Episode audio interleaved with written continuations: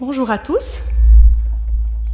Voilà, j'ai le plaisir ce matin de vous apporter la prédication, la réflexion aussi, ou les réflexions que je me suis faites par rapport à un texte que je vous laisserai découvrir justement.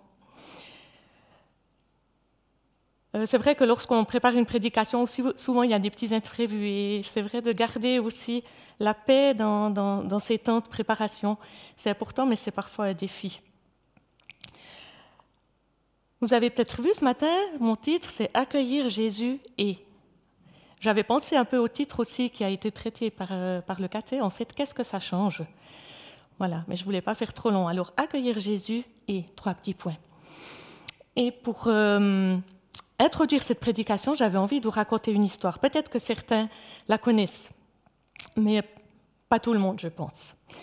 À la bibliothèque euh, universitaire de Lausanne, il y a une gravure qui représente un endroit de, notre région qui se trouve dans, la, vallée de la Birse, après Moutier à Roche. C'est une cascade qui a été gravée par un certain Birman que, je ne connais pas. Elle date avant la correction des eaux parce qu'elle est très tumultueuse. Et l'auteur, euh, il décrit tout d'abord cette chute avec beaucoup d'enthousiasme parce que cette chute, elle est très turbulente, très bouillonnante. Mais il ajoute aussi un commentaire intéressant à cette œuvre. Euh, il, raconte comme suit. Aussi, cette chute mérite d'avoir un nom particulier. Je l'appellerai la cascade de l'Anabaptiste. Asseyez-vous donc, voyageurs, et écoutez le récit qui m'a été fait sur ce rivage.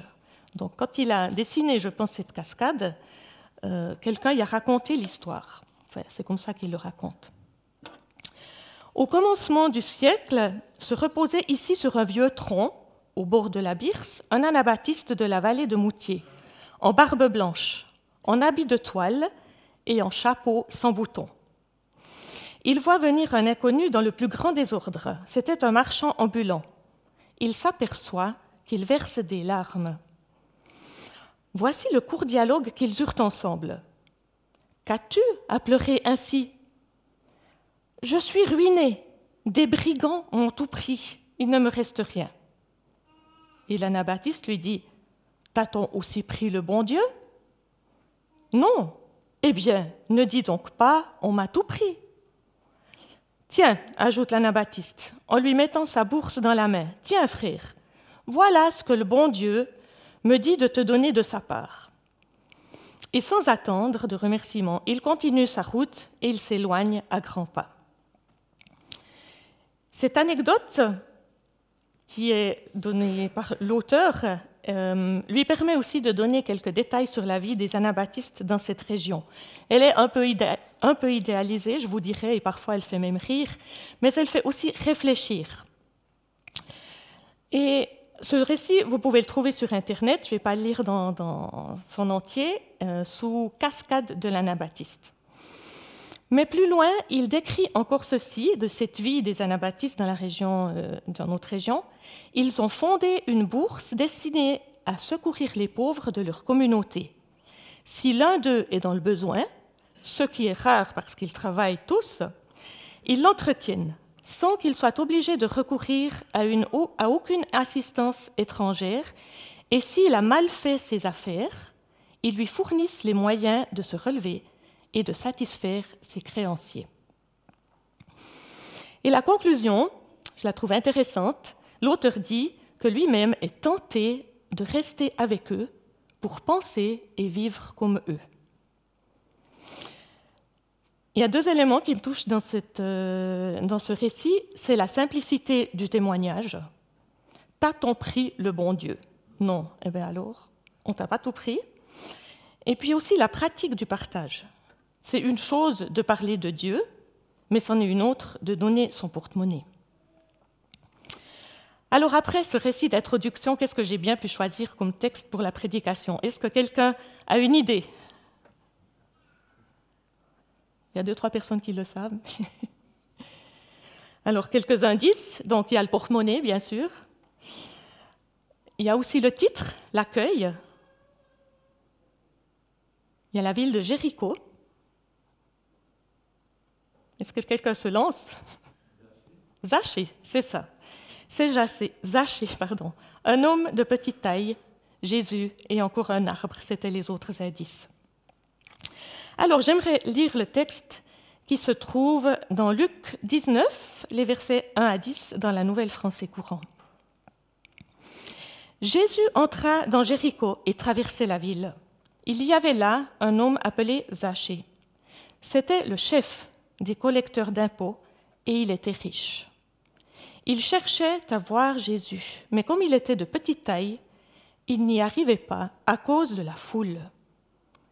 Il courut alors en avant et grimpa sur un arbre, un sycomore, pour voir Jésus qui devait passer par là. Quand Jésus arriva à cet endroit, il leva les yeux et dit à Zachée Dépêche-toi de descendre, Zachée, car il faut que je demeure chez toi aujourd'hui. Zachée se dépêcha de descendre et le reçut avec joie. En voyant cela, tous critiquaient Jésus. Ils disaient Cet homme est allé loger chez un pêcheur.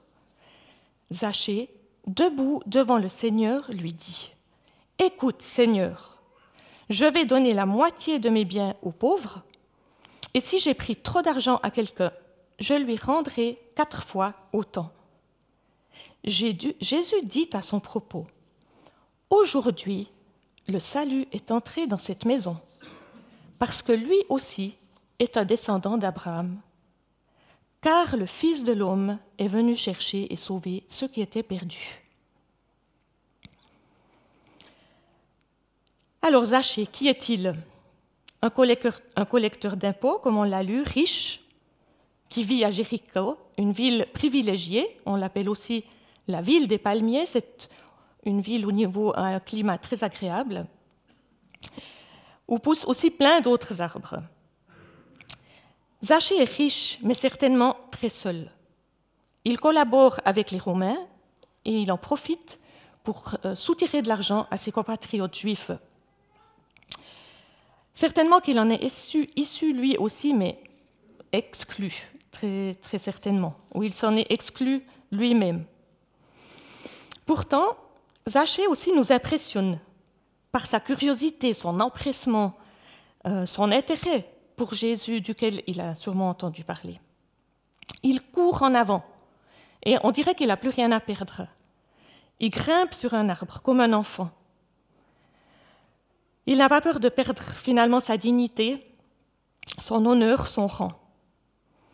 Et il grimpe sur un sycomore et c'est un arbre qui a beaucoup de feuillage, semble-t-il, j'en ai jamais vu, mais et qui a des branches qui descendent très bas, donc ça, c'est pratique pour les petits qui veulent voir plus loin sans être vus.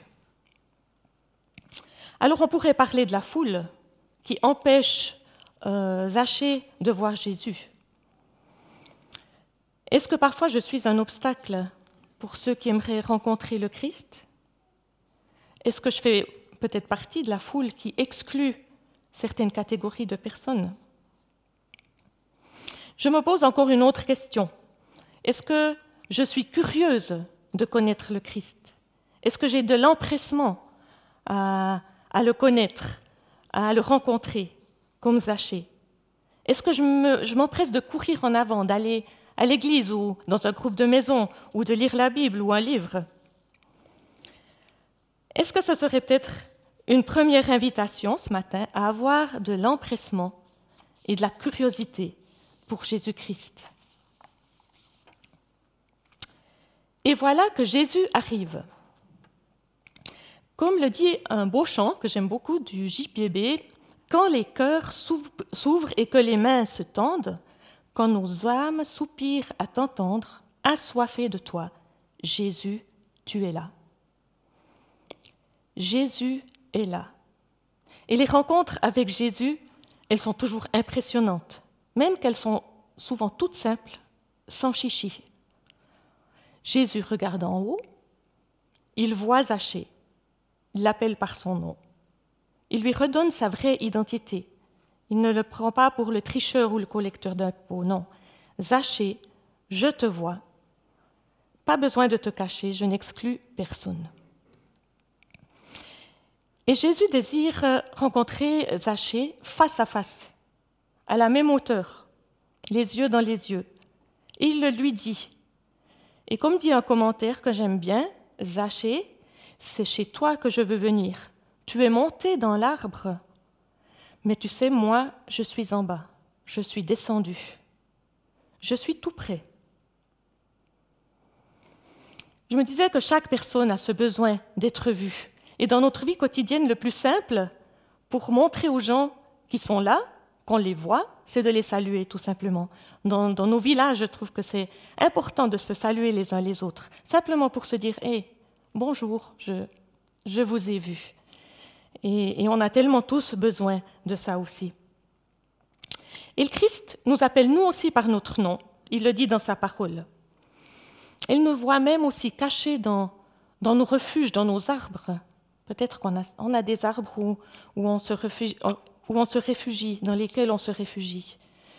Des murs de protection, des cabanes où on est un peu empêtré dans nos fausses croyances, nos mensonges à nous-mêmes ou aux autres, mais aussi dans notre péché, en fait notre éloignement du Christ.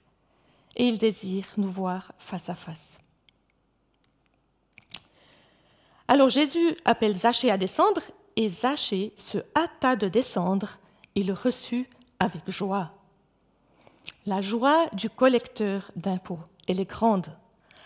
Enfin, quelqu'un qui m'accueille, quelqu'un qui ne me rejette pas et qui s'invite chez moi, quelqu'un qui souhaite passer du temps, manger à ma table, loger chez moi, rester quelque temps, demeurer quelque temps.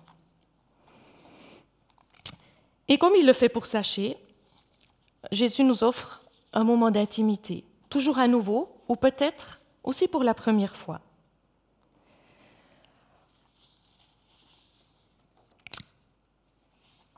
Il nous propose de venir. Et comment est-ce que je l'accueille? On a entendu le témoignage d'Élisabeth avant, qui, qui dit qu'elle a pu accueillir le Christ pendant toute cette période aussi, tout particulièrement, et je pense qu'il y a des situations, peut-être celles qui sont imprévues justement, où on accueille Jésus. C'est bien de l'accueillir complètement, parce qu'on peut aussi l'accueillir juste à l'entrée ou avec euh, tout en, vitesse, ou sur le pas de la porte. On peut peut-être le prendre à la cuisine, mais est-ce qu'on le laisse loger chez moi? Est-ce que je me laisse aimer, toucher, enseigner, conseiller, vivre avec moi accueillir Jésus et. Et alors, que se passe-t-il dans la vie de Zachée après avoir accueilli Jésus chez lui? Tout d'abord, la posture de Zachée, qu'on voit ici. J'aime bien cette image. Elle donne un élément important de son changement, de sa transformation. Il est là, debout, devant Jésus. Il ose le regarder en face. Plus besoin de se cacher il est rétabli. Zachée est passé des ténèbres à la lumière. Mais qu'est-ce qu'ils ont bien pu parler? Quels sujets ont été abordés pendant ce temps qu'ils ont passé ensemble? Alors, on ne le saura pas, c'est pas dit. Mais ce qu'on sait, c'est que Zachée fait des choix extrêmement radicaux. Il quitte ses fonctionnements pour entrer dans une nouvelle manière de vivre on n'a pas l'impression que Jésus impose certaines choses, mais le collecteur d'impôts comprend que l'enseignement de Jésus n'est pas seulement théorique et qu'il y a une mise en pratique, une nouvelle manière, en tout cas pour lui, d'aborder sa vie professionnelle. Surtout, ce n'était pas très conforme à, la vie de disciple du Christ. Alors, comment Zachée concrétise-t-il son changement d'orientation, sa conversion, si on veut? Il déclare devant Jésus Je donne la moitié de mes richesses aux pauvres et je rends le quadruple à ceux que j'ai volés. Cette phrase montre que Zachée avait la connaissance de certaines lois juives parce qu'on retrouve euh, ces commandements dans l'Ancien Testament. Mais comme dit avant, Jésus n'a pas donné de mot d'ordre, certainement. Il provoque la réflexion. Il provoque la réflexion. Il ne parle pas non plus de la dîme, par exemple. On peut penser qu'il suivait cet enseignement parce que voilà, il, vivait parmi les Juifs, mais il ne l'a jamais enseigné lui-même. Cela m'invite à comprendre que nous aussi, on est invités à réfléchir sur notre manière de gérer et de partager nos biens. Jésus nous invite à la générosité, à la sagesse et aussi à la justice. Ces trois éléments se retrouvent bien dans ce récit. Zachée donne la moitié aux pauvres, c'est quand même assez généreux. Le reste, il le lui faut pour vivre, pour faire vivre sa maisonnée, c'est sage. Et il répare ses torts, c'est juste. Générosité, sagesse et justice, je crois que ce sont trois mots clés importants pour une bonne gestion de, de nos biens. Nous, on a souvent tendance à spiritualiser les récits, à séparer les questions d'argent et les questions spirituelles. Peut-être parce que ça nous incommode un petit peu, ça devient un peu inconfortable quand on parle des deux à la fois. Mais Jésus, lui, ne sépare pas les deux choses. Il ne le fait jamais. Au contraire, on le voit dans ce texte qui lie les deux, l'argent et le salut même. Parce qu'il dit à Zachée, aujourd'hui, ou plutôt il dit à Zachée et à ceux qui l'entourent, parce qu'il parle à la troisième personne, Jésus, aujourd'hui, le salut est entré dans cette maison. Alors le salut, est-ce qu'il serait lié à la gestion de notre porte-monnaie? Question délicate. Mais dans ce texte, en tout cas, on voit qu'il y a un lien, un lien évident entre accueillir le Christ et gérer ses richesses. Mais c'est un des textes sur l'argent, et il y en a beaucoup. Luc, d'ailleurs, place ce texte ici entre deux paraboles sur l'argent, celle du riche intendant et celle euh, de la gestion des deniers qui nous sont confiés. Elles sont parlantes, ces deux paraboles, et je vous invite aussi à les lire pour la compréhension de ce que nous disons ce matin. Et ça a été relevé, je crois, lors de la dernière assemblée de membres, qu'on parlait très peu de l'argent ici. Et je pense que ça serait intéressant de réfléchir à tous ces enseignements, il y en a beaucoup dans les évangiles, et aussi sur la manière dont l'Église primitive a géré cette question. Le salut est entré dans cette maison, dit Jésus. La maison, le lieu d'accueil que Zachée a ouvert à Jésus, est maintenant transformé. La générosité et la justice ont remplacé la tricherie et le vol. La compassion a remplacé la convoitise et le jamais assez. La solitude est remplacée par la joie et la rencontre, tout d'abord avec le Christ, mais aussi avec sa famille, ses serviteurs, les personnes qui le côtoient. Donc le salut accordé à Zachée ou accueilli par Zachée a une incidence réelle sur sa maisonnée, qui est elle-même transformée et sauvée selon les paroles du Christ. En ce qui concerne la tricherie et le mensonge et la corruption, là, il doit y avoir réparation. Et la rencontre de Zachée avec Jésus a un impact, important sur son environnement. Certainement qu'à Jéricho, il y a eu des changements. Certaines personnes ont reçu en retour de l'argent, sont sorties peut-être de leur précarité. Elles ont eu plus de facilité pour vivre, une existence plus digne. Un auteur qui s'appelle Lofink dit Une conversion a toujours une répercussion sur la société. Je trouve intéressant.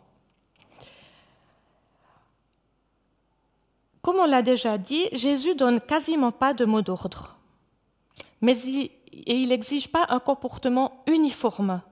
Toutes les fois où il parle de l'argent, euh, les conclusions sont différentes pour les personnes. Et ce n'est pas à moi de donner des conseils sur la dîme ou sur l'offrande ou la collecte. Je suis certainement pas bien placée ici. Et il y a beaucoup de livres qui traitent ce sujet. il y en a pour tous les goûts, qui se contredisent aussi parfois.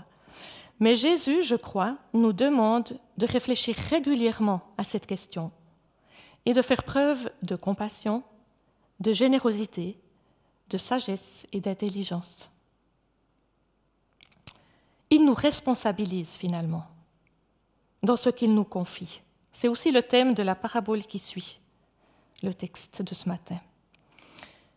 Il nous fait confiance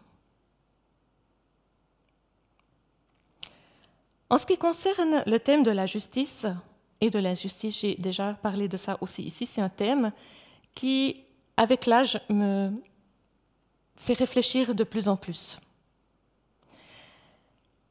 Et hum, en même temps, euh, de réfléchir à cette injustice qui parfois pèse, ça me confronte, ou ça nous confronte, à nos limites très humaines nos limites euh, d'égoïsme, de consumérisme du monde occidental de lequel on vit, nous. Hein. Pas facile, je trouve, à gérer tout ça. Je trouve une réponse dans la suite du texte, une partie en tout cas de réponse, quand Jésus dit, parce que lui aussi est un descendant d'Abraham, donc sachez, car le Fils de l'homme est venu chercher et sauver ceux qui étaient perdus. Sous-entendu, ceux qui vivent dans le péché, qui gèrent mal leur argent, qui ont de fausses croyances, enfin, qui vivent dans le péché. Par là, Jésus rétablit Zachée. Zachée renoue avec la promesse, l'alliance faite avec Abraham dans Genèse 12. Zachée s'était éloigné du projet initial de l'Éternel, tout comme son peuple d'ailleurs. Zachée, par Jésus-Christ, retrouve son peuple. Jésus vient chercher ceux qui sont perdus. Les perdus du peuple d'Israël, mais il vient également rechercher ou sauver les perdus, qui, selon la promesse d'Abraham, sont inclus dans le salut offert par Dieu à toutes les nations et à tous les peuples. Oui, moi aussi, je suis perdu sans Christ. Le péché me submerge et sans son secours, je n'y arrive pas. Le Fils de l'homme est venu chercher et sauver ceux qui étaient perdus. Par cette affirmation, Jésus nous invite à la repentance pour nos manquements, notre faiblesse, et aujourd'hui tout particulièrement dans les questions qui traitent l'argent et nos biens. J'ai l'impression qu'on ne demande pas très souvent pardon pour ces manquements-là. Et peut-être qu'on ne demande pas assez d'aide non plus. Laissons-nous donc conduire par l'Esprit. En conclusion, j'aimerais dire que dans tous les textes sur l'argent, il y a un appel à nous distancer du légalisme, de l'avarice et surtout de l'attachement au bien et à l'argent et d'adopter une attitude généreuse, comme je l'ai déjà dit, détachée, juste et de non-jugement pour être pleinement en Jésus-Christ et à sa suite.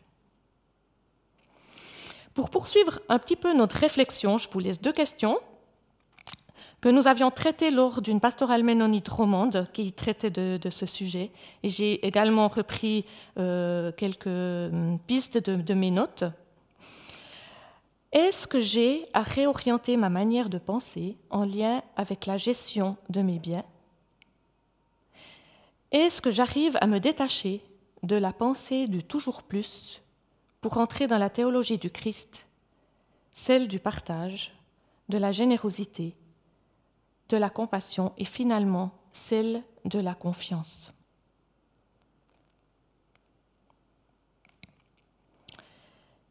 Et pensons de temps en temps à la cascade de l'anabaptiste et à l'impact que nous pouvons laisser en étant généreux, compatissants, sages et justes. Prenons quelques instants encore pour réfléchir et je terminerai par la prière.